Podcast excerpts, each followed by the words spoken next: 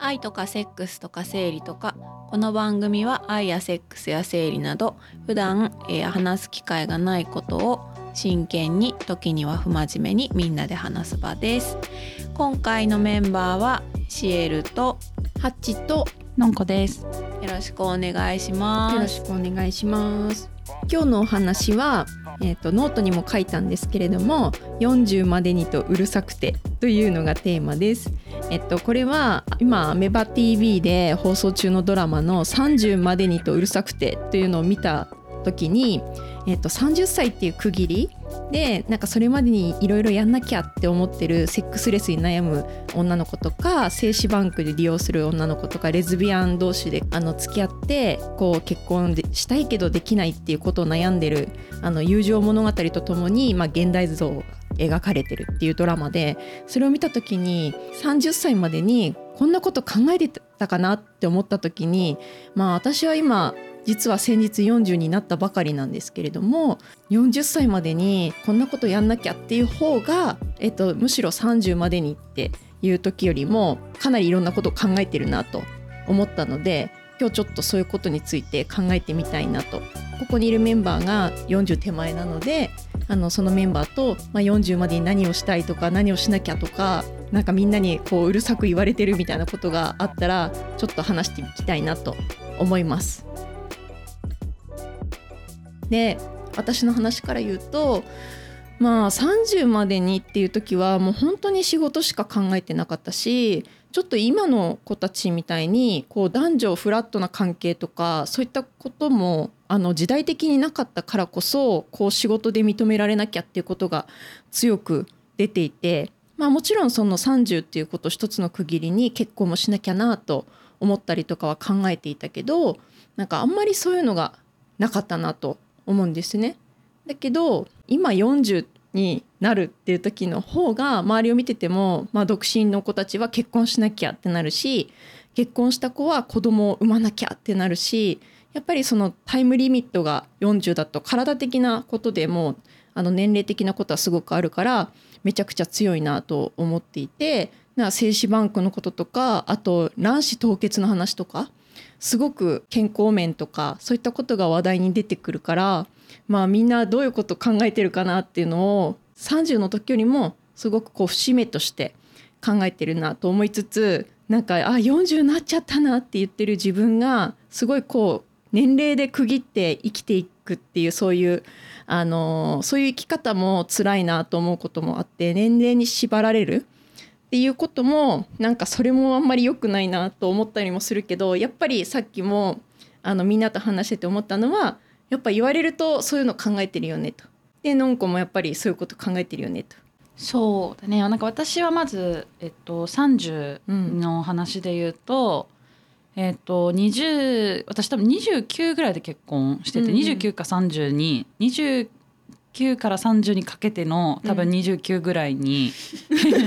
多分なの。これもねちゃんと覚えてなくてあれだが 結婚をしていて。でそれは別にそこを意識してたわけではなく、まあうん。5 5年？45年？付き合ってた？今の夫？にまあなんかそういろいろあってその仕事周りだとかでまあ別れるか結婚するかはっきりしろみたいな話をされて、でわ別に別れたいつもりじゃなかったからじゃあとりあえず結婚してみますか？みたいなのがタイたまたまタイミングがそれだったっていううん。だけなんだけど、でまあうちはあの普通に子供がいないというかなんていうんですか不妊治療はしたことがない。うん。で、えー、と普通にであのもともとセックスしてたけどあの子供ができなかったっていうところでで今もレスなのでまあ今このままだと子供ができないみたいな感じなわけ、うん、で夫婦でも話し合って、まあ、それはもうよしとするみたいな。うん。あのでもし向こう相手側にねがもともと子供が欲しいって気持ちが当時はあったから、まあ、そうなのであればもっといい人がいたらその人と結婚されたらどうでしょうみたいなうん。話になっているし、あとは、えっとうちはオープンリレーションシップだからそうやって恋人ができて、まあ、その人の間に子供ができたらうちは離婚して再婚したらいいんじゃないかな。でそれ彼は子供を育てたらいいんじゃないかなと思っています。っていうのはマジでナチュラルな気持ちとしてあって。うん。でそれは彼の話私においては、まあ、私のこのままの人生だと、まあ、子供がいないみたいなうん形になってでそれはそれで結構いいかなとは思っているがで今37になったのか、この間。うんっていうとあのなんか私35ぐらいまで結構「30代です!」みたいな気持ちだったんだけど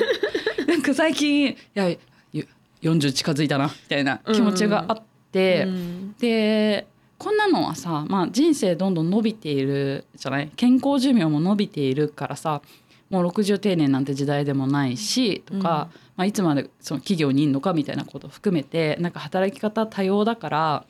もともとある一般的な社会の形に当てはめる必要もないよねっていうのは現実思ってはいるけれどもなんとなく40ぐらいになると考えなきゃいけないことが結構あるかなみたいなところで言うと親とかのちょっと心配して言われることとしては、子供の話は一切されないけれどもあの資産？うん。なんかあのちゃんと老後をどうやって暮らしていくのかは考えなさいよみたいなわかる。こと、あとあの生命保険系っていうかさあのわかる。医療保険とか病気が増えるみたいな。うん。そうだね。もう話題がねだんだんそうなってくる。そうだね。うん。いやなんか私たちもさ、まあ、こういうことを話すことをさもともとこう女性みたいなところのうん。健康も含まれてたりするからさ、婦人科の話とかをしたりとかもしてるけど、前よりちゃんと病院に行くようになったなってのは私結構最近すごい思うこと、特に、うん。まあ、婦人科はさ、うん今すごい関心が高いからかかりつけの婦人科ができたりもしたし、まあ、人間ドックとかも婦人科系のオプションを鬼のようにつける自分みたいなとか含めて健康と資産面うん。は40で終わるわけではないけれども、考えときなさいよ感うん。はあって、でおっしゃる通りでって思って、うん。あのそのままなんていうのかなこうしなさいとかは言われないので、うん。それはありがたいことだと思っているけれども先人のアドバイスは聞いておこうと思い、まあ、自分なりにさうん。病気した時とかにうん。あのどうするかみたいなことを私と夫は完全に家計が別なので、うん。基本的に全部自分で賄えるようにいろいろやってます、っていうのはある。あそうね。なんか20代の時はあんまり将来設計とかお金のこととかあと健康面とかを全然考えてなかったかなっていう。なんかそのドラマの中ではその子宮系に問題があるっていう病気を抱えていかなきゃいけないっていう女の子が一人出てきてでそのために早めに出産したいんだったら今やろうっていう場面があるんだけど、まあ、そういうのはさあのそういうことになったから気づくっていうのはあるけどそういうの問題がなかったら20代の時に急いで子供産まなきゃとも思わないと思うしだからそれは割と今の方がより強いかなって40過ぎちゃうと子供を産むのがやっぱり大変になってくる。で子供が欲しい人はやっぱり出産自分でしたいその養子縁組するとかそういう方法もあるかもしれないけどあの自分の体で子供を産むって考えるとやっぱり40までにはしとかなきゃなっていうのはめちゃくちゃやっぱ378になるとリアルになってきてその話題がすごく多かったけど実を言うと40過ぎると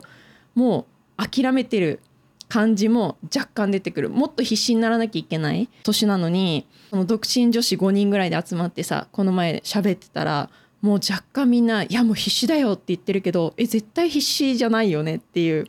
あの感じが出てきてなんていうか37の時と40の時ってもう全然ねフェーズが違うっていうかそれを感じたかもしれない。うん。でもシェールとかはもう子供をね産んでるからなんかそういう焦りはないわけじゃない？そうだよね。だってハチもさ、うん。シエルも2人とも家も持ってたりするじゃん、うん。持ち家もあって、うん。でシエルはさらに子供も2人いてう、ん。いろいろさ家庭にはみんないろいろあるかもしれないけど、うん。私はよく遊びに行かせてもらったりするので、うん。そういう目で見ると、うん。私が見るぐらいの感じだと、うん。すごい平和なね家族ねだったりしてで夫婦共働きで協力してみたいな感じ見るとなんかねもういわゆるパーフェクトな感じには見える。そうだよね。だから40までにやっとかなきゃと思って、えっと、別に子供産んだわけでもないでしょ？そうだね。私はどっちかっていうと全然結婚にも興味がなくって、ねそうになんだろう仕事も楽しかったし自分の時間も楽しかったし、うん。まあ強いて言うなら実家を出たいなとかはあったけど、うん。30までに結婚したいとかそもそも結婚したいみたいのは全然なかった。なんならもうなるべく遅くしたいぐらいに一人の時間をもっと楽しく過ごすじ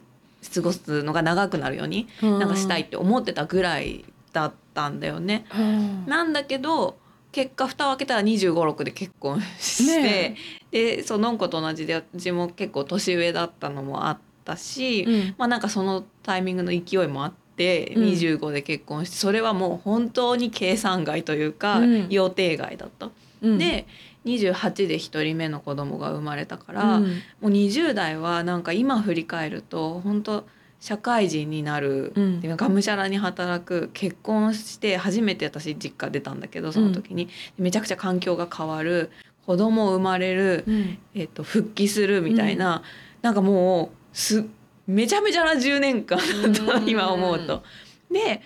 30になっても結局子供はまだ子供だから結構もうそれに取られる、でうん。2人目が生まれて今下の子が3歳だから、うん。まあ、今ここみたいなところで言うと、まあ、絶賛ごちゃごちゃしてる。うん。で自分の時間みたいなものは本当になくって。うん。なんかじゃあ例えば一人だった時に仕事をしてて、まあ、仕事はあるけど家に帰ったりその仕事が終わった後の時間っていうのはまあ好きに過ごせるけど、うんうん逆に言うと今そっちの方が忙しいみたいな、うん。仕事が終わってからがもうわけわかんないみたいな状態が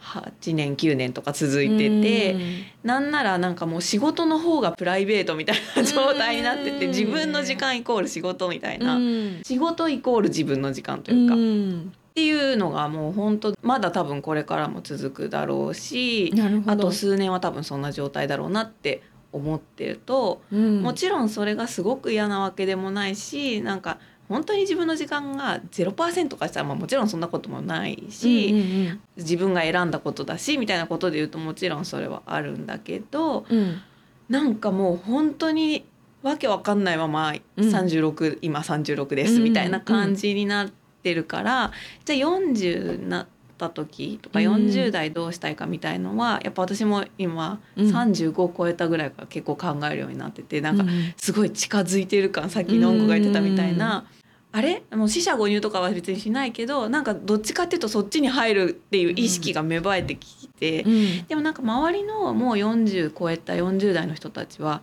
40代ってすごい楽しいよとかうん。言うんだよね。うん。でそれは本当にそうなのか、うん そういうふうに自分に言い聞かせて人にもそう見せてるのかは、うん。ちょっとなってみないと分かんないとは思うんだけどうん。でもなんか自分がじゃあ40になった時にうん。もしかしたら子供ももう少し手が離れて、うん。自分の時間もできてみたいなことを考えるとちょっと楽しみだなっていうのもそうね。あったりはするっていうのと、でもその出産のタイムリミットみたいなことを考えた時に3人目をうん今のところ別に産むつもりはないけどなるほど。産むとしたらそれこそ本当にそうね。いつなんだっけとか。でもあ子供は可愛いから3人いたら楽しいかもしれないけどうん。待てよとまたあの妊娠期間があって出産して、うん。なんかもうがむしゃらに1年間授乳して仕事休んでもうなんかうわーってなって、またそっから復職してなんかちょっと肩身が狭いような気持ちで働きながら、うん。とかって考えるとあまた5年ぐらいうん。もうちょっとまたわけわかんない、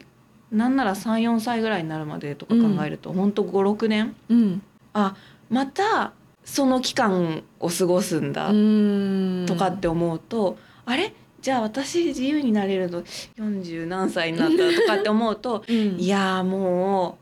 うないかなとか。なるほどね。でも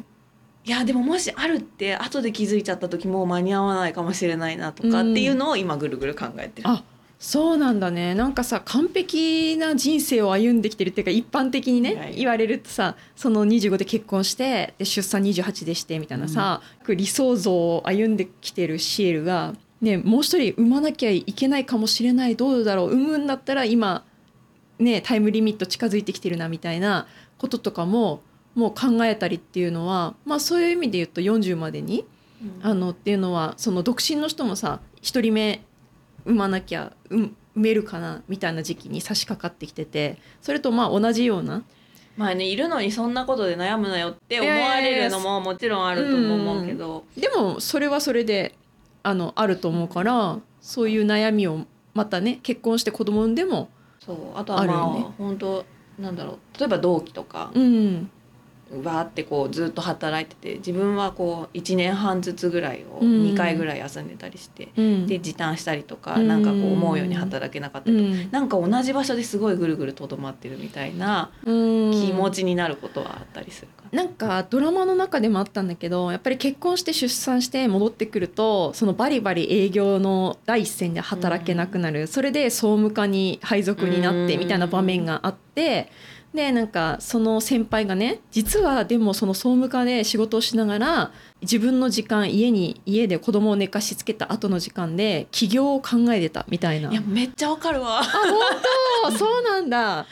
いやだから自分の時間のあり方みたいなのをめっちゃ考えるってことだよね。その家族がいて。あなのかまあちょっとそのドラマに出てた子がうん。どういうタイプでどうどうしてそうしてたかはまあちょっと見てないからわかんないけど、なんだろうなんか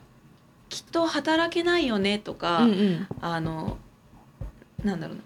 いいあの悪い意味じゃなくていい意味で配慮してうん。ちょっと楽なところにしてくれたりとか、うん。あの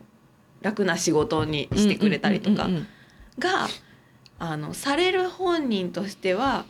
いやもっとやりたかったのにみたいなうんうんうん思いでモヤモヤしてたから、なんかそれを発散するためにその起業を考えたりとかってしてるんじゃないかなって思うとちょっと共感した。あーなるほどなんかさそのドラマで描かれてるところがねやっぱりさっきシエルからも自然とそういうさあの出産から戻ったらまたちょっと気まずいっていうか、うん。あの思いもしながら肩身狭いみたいな思いをしながらっていう表現が自然と出てきた時点でやっぱりまだまだ日本はそういうあの会社の中に文化があるってことだなっていうことを実感したしなんか私もそれがやっぱり選択としてできなかったから仕事にこう邁進しすぎちゃってそれで結婚よりも自分の人生を優先してきたっていうのがあってで、まあ、結婚したいなって思わずに割とここまで来ちゃったんだけどもちろん25ぐらいはめちゃめちゃ結婚したいとかがあって1回は結婚を考えたこともあったけど、なんか35の時って実を言うと私は35が一つの区切りだったのね。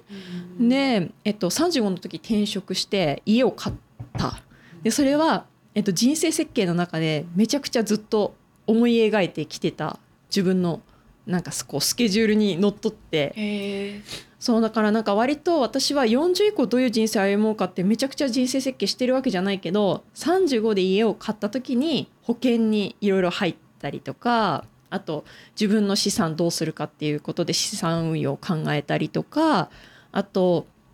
まあ体のことは割と健康だからあんまり検査したりとかそういうのはそんなにしてないんだけどちょっと調子悪いとやっぱり検査に行くようになったりとかそういうのがあって35で大きく人生が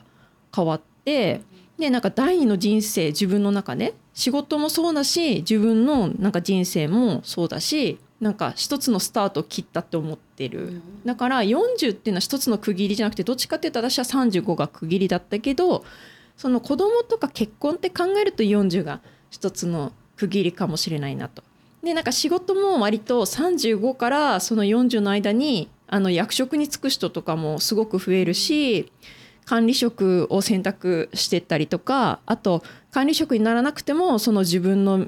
将来この会社でどういう立ち位置でやっていこうかみたいなことをやっぱり考える時期なのかなっていうあのなんとなく35まではがむしゃらにやるやることであの自分のあのポジションをこう築いてきたかもしれないけどそれからはやっぱりこうあの自分が引っ張っていく立場になっていくっていうのが一つの区切りとして、まあ、30ぐらいからそういうのあるかもしれないけど35になるとよりそういうのが役職とかっていうことがついてきたりするからなんかそういうのを考えるようになったなと思ってでもやっぱり40にもう私なってね思うのは周りのもう結婚が本気の人はより本気が強くなって最近ねそのマッチングアプリで出会った人とあのめっちゃくちゃ好きかって言われたら絶対そうじゃないと。だけどこのタイミングで出会ってこのタイミングでまあいいなとで消去法でこの人っていう風になった人ともう結婚しようと思ってるって言っててでもそういう選択の仕方しかだんだんできなくなってきちゃってるっていうのはまあそのリアルに周りの男の子友達とかはもうみんな結婚しちゃって。でまあ離婚したりとかねそういう人もだんだん出てきてるかもしれないけどでも割と一回結婚した人って離婚してもすぐ結婚する人の方が多くて私の周りは。そう。やっぱりなんかね離婚しちゃうと誰かと一緒に暮らしてたからいなくなると寂しいっていうのもあるのかな。やっぱり家庭を持つっていうことをベースに生きてる人なんだなと思って。でも多いよね。離婚者のなんか今再婚、聞いたらその確かに確かにうんって思ったねなんかあ意外と早くみたいなうんの多いよね。多いよね。でも私離婚したら、うん。多分籍は入れないかも。であもー私も、うん、けどパートナーは欲しいのはすごいわかる。一人で暮らしたこともあるけれどももともと同性とかも多いからかもしれないけど私は多分人と暮らすのが好きで、うん。でも自分の部屋というか自分の時間ももちろんありたいし、うん。相手とずっと一緒にいたいっても思ってないから、うん、バラバラだけど、なんか共同生活まあをしたいっていうのは私はすごいあるかも。だから自分が今離婚したとしても多分また誰かのことを好きになってその人と一緒に住む、うん。もしくはもしかしたら友達とかでもあるかもしれないけど、長期間一人で暮らす未来がなさそうだなって今自分で思った。うん。あそうでしょ、ん。で私が思うにのんこの場合はもし離婚するとすればやっぱりなんかそのお互いを尊重した上での離婚になるからそういう選択になると思っててなんか私の周りの離婚っていうのはやっぱり相手の浮気とかなんかよくわかんないその価値観の不一致とかそういうことが理由になって別れたりするんだけどなんかそののんこは生き方として夫婦別姓とか例えばねあのそういうことも頭の中にあったりするからその籍を入れることの重要性みたいなところに価値を置いてないっていうのはあるなと。確かにそれはそうかも。だけど周りは籍を入れることに価値を見出してる人が多い。まだまだ私も夫婦別姓は推進派というか推奨派だからなんかのんこ寄りの考え方だけど周りはその名前が変わるっていうこととか籍に入るっていうことのをすごく重要と考えている人がまだこの世代は多い。それはどういう意味だろう？なんでだろう？えーもう結婚した証が欲しいみたいなそういうあのね自分儀式的な感じなの？そうだね。あと結婚式したいとかね。いや結婚式はできるじゃん。なんか結婚式とその籍を入れるとかはなんか別にイコールじゃないよね。なんかあれじゃない？いや相手がいるからそうしたいっていうよりかはそれをしたいために相手を探すっていうあーことってことそう。だそうそういうのもあると思うのね。だから私とかは結婚式絶対やりたくない派なの。意外だね。ちょっと女子そういうところはさうん。乙女な感じのところがイメージとしてあるから、うん。みんなに意外って言われるんだけど、私あんまり結婚式したいって思わなくてだけど今年実はウェディングドレス着たことないから写真だけ撮ろうとしてんの。えー、いいじゃん。いいよね。うん。で思っててどういう風に撮ろうかみたいな。そのために髪の毛本当に今切りたいんだけど伸ばしてんの。なるほど。えー。っていうのがあってそれはさやっぱさ40までににもかかっててあの顔とかさもう純粋に見た目が老けてくるわけじゃない？そうそりゃそうだ。だけどなんかまだ今30寄りの姿でいるうちに 30よりの姿 姿でいるうちに写真だけ撮りたいねって友達と話してて撮影場所どうするとかマジで打ち合わせとかやってんのに今。えー、そういいじゃん。そうだからなんかその純粋な見た目の劣化みたいなところとかがそこはなんかリアルに感じてくるから。だけどなんか男性との恋愛とか結婚においては年齢はあんま気にしてないかも。私はね。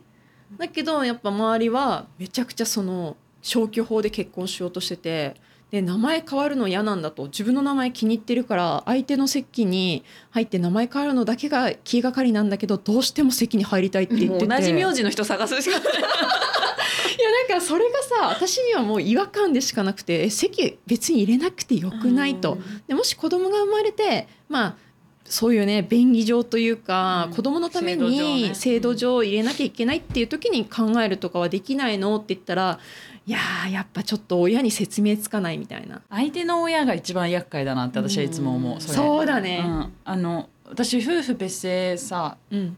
に入れる側のうん。人間だけど選挙とかでもさ、そういう人を選ぶけどじゃあ今ごめん今なんてないけどなったら私うん。即座に夫婦別姓にするの、うん。って決めてて、ん。で自分の母親はいいんじゃないって言ってくれる側の人、うん。けど相手の両親への説明はむずいなって思っててでも素直に言うのですよ、うんその理由とかは。うん。けど、うん、理解してもらえるなんかその私は相手をの家族を拒絶してるつもりではないんだけど、うん。そう受け止められやすいだろうなっていうことを危惧しています。っていう感じは。でもうん制度を私はなんかそういう風になったらいいと思ってるのに、まあ、たまたますでに結婚しているからあじゃあもう今のままでいいじゃんだと作った制度が意味なくなるというか利用者が少ないのだとやった意味ないじゃんってなったら嫌だなと思うから夫婦別姓ができた暁には別姓にしようって思ってる。えそれでも20代でさ結婚した時29か30の時結婚した時は、そういうこと考えなかったの？いや思ったよ。だってナチュラルにこっちがって思ったし、多少言ったと思うけど、うん。まあ、向こう長男で。うんで私長女で弟がいるみたいな、うん。で彼には妹がいてもう嫁いでてみたいな話で言うと、うん。まあ、で彼は結構その長男色が強いというか、うん。あのなのでそこで戦う意味ないなと思って、うんうん。で仕事は旧姓でずっとやっているから、うんし私のアイデンティティは今のもともとのその生まれ育った名字うん。なの。でうちはなんかその学生の時に両親が離婚して、うん。それぞれ再婚して、うん。でそういう意味ではみんな名字パラパラみたいになってて、うん。で私ののその名字は母親が残してくれたの別の戸籍を作ってあその父親の名字を。私は母親に引き取られたけれど。でそこにはまだ再婚する前の母親を筆頭にした私と弟の3人だけの戸籍なのね。えー。で私はそれすごいありがたいなってうん。当時思って、名字が変わることが結構アイデンティティクライシスだなって私はマジで当時思ってたから。うん。でで今はもう母はそこから抜けうん。私も抜け、もうなんなら弟一人みたいになってあるそう。だけどでもなんかそのこう戸籍を新しく作ったみたいなのは結構あそっかそんなことできんのか。超いいじゃんって結構思ったことではあったりして要はもう父の家系の同じ名字だけど違う部分にいるみたいなのはあーいいねって思ったんだよね。まあそんぐらいもともとだからあんまり戸籍がどうこう、どこに自分がなんて言うんだろううん。在籍してるみたいなうんことは結構どうでもよいというか、うん逆にそこにそれを大切にしてる、うん。えー、とは父の実家うん。と私は本当に折り合いがつかなかったしでそれはなんかまあいろいろいさかった結果、うん。結構もう確固たるものとして自分の中に根付いているから、うん。だからやっぱり、あのー相手の実家今の夫の実家に反対されたとしても、うん私は別姓にするだろうしもうんしそれがそれだったら離婚だって言われたら多分離婚すると思う。ああなるほどね、うん価値観が合わないんだなと思って。ああいやでもなんかすごい理解できるっていうか私も高校の時に親が離婚騒動があったんだけど離婚しなかったの。でもし離婚したらどっちの席に入るかって聞かれてどっちでもいいって言ったんだけどなんか私はもう私だからだから席がどうなろうと、まあ、私はこの名前も変えたくないっていうかまあそれで変えなきゃいけないってなるとちょっとさうん。嫌だなとかはもちろんあったけどなんか私は私で生きていくから親の好きなように選択すればって答えたのね。嫌だみたいなのは全然なくて。でなんか今も全然なんか結婚もしてないからさ誰の席に移るっていうこともなく生きてきちゃったっていうだけだけどでもなんかやっぱりあの名前が変わるとやっぱ自分が変わるみたいな感じもあるからあの夫婦別姓が認められたらいいなってずっと思っててでなんか前の会社は内縁制度っていうのが認められてたからあのちゃんと扶養手当とかも会社から出る。へでパートナーに対してってことだもんね。そうなうん。のだからあの内縁制度のあの届け出みたいな紙があってそれで社内で結婚してる人はほぼ夫婦別姓とかでやっててで子供が生まれたらどっちの席に入るかっていうのはちょっと分かんないけど。えちょっと待って。夫婦別姓でやってるっていうのは今現状夫婦別姓じゃない？じゃないあその制度上は。だから籍は入れてない内縁のってことそうだよね。で会社にはでも結婚してるっていう事実は報告しなきゃいけないから内縁届っていうのを出すのね。でそうすると一応夫婦として会社の中では認識されて、うん。それで会社から手当がもらえたりとか結婚してるのと同じ扱いになる。だからその単身赴任手当とかがさ結婚してないと出ないじゃん。あだからあの結構その転勤も多い仕事だったから単身赴任手当とかも内縁届を出してれば出るっていう形。まあそれはちょっと会社の仕組み的っていうかその移動も多いしあの家族が一緒に暮らせないっていう夫婦が多いからそういう制度を取ってるんだと思うんだけどでも実際籍入れてない人が周りにはたくさんいたね。素敵な制度なんだろうでも働き方みんなの働き方自身が私は私だし私の考えを自分の言葉で言うっていうのが仕事のなんか基本の根本的にあるからその席に入ってその人のなんか家族になるっていうことによってどうみたいなことっていうのがちょっと表現として難しいみたいなのもあったのかもしれないなとちょっと意味が伝わりにくいかもしれないけど、うん、あって20代の時からだから私はそういう環境にいたから結婚しても割とこう夫婦別姓がいいなって25ぐらいの時とか考えてたけど。でそれで別居婚を25の時結婚しようと思った人に主張したら反対されて結婚しなかったの。だからねそういうのが割と若い時から強かった。でも40になってもまだ夫婦別姓認められないみたいな。で私大学法学部で勉強してた時に夫婦別姓についてちょうど考え始めた時期だったからめちゃくちゃ学校の授業でもそういう話になってたけど今は日本の制度上夫婦別姓は認められてないって授業でも聞いた時に違和感があってでもさあれから20年以上経ってんのにまだ変わってないでしょ。だから一番初めのシエルが言ってた働きにくくなる結婚するととかなんかやっぱり自分のキャリアを考えると30までに結婚することのリスクっていうのをさ考えなきゃいけないっていうのはめちゃくちゃあるじゃない？今も。なんかそこの先陣切ってやってる人たちって海外のそういう働き方とかさそういうことを考えてたりする人いっぱいいるじゃん。あのそういうの日本でももっとあの推進していきたいとかあと女の人がやっぱりそういう生理の時に辛くてとかそういうのもあの働き方でね変わっていくんじゃないかとかさそういうのってすごい大事なことだなってめちゃくちゃ思うから。だからなんかまあ今ね何の話してるか分かんなくなっちゃったけど。なんかその区切りの話もさ年齢に縛られずに働き方とか生き方とか考えられるようなあの時代になるといいなと。本当だね。はいちょっと盛り上がって長くなってきたので続きは次回にしましょうかね。はいじゃあ一旦一回この辺で。さようなら。はい。さようなら。さよなら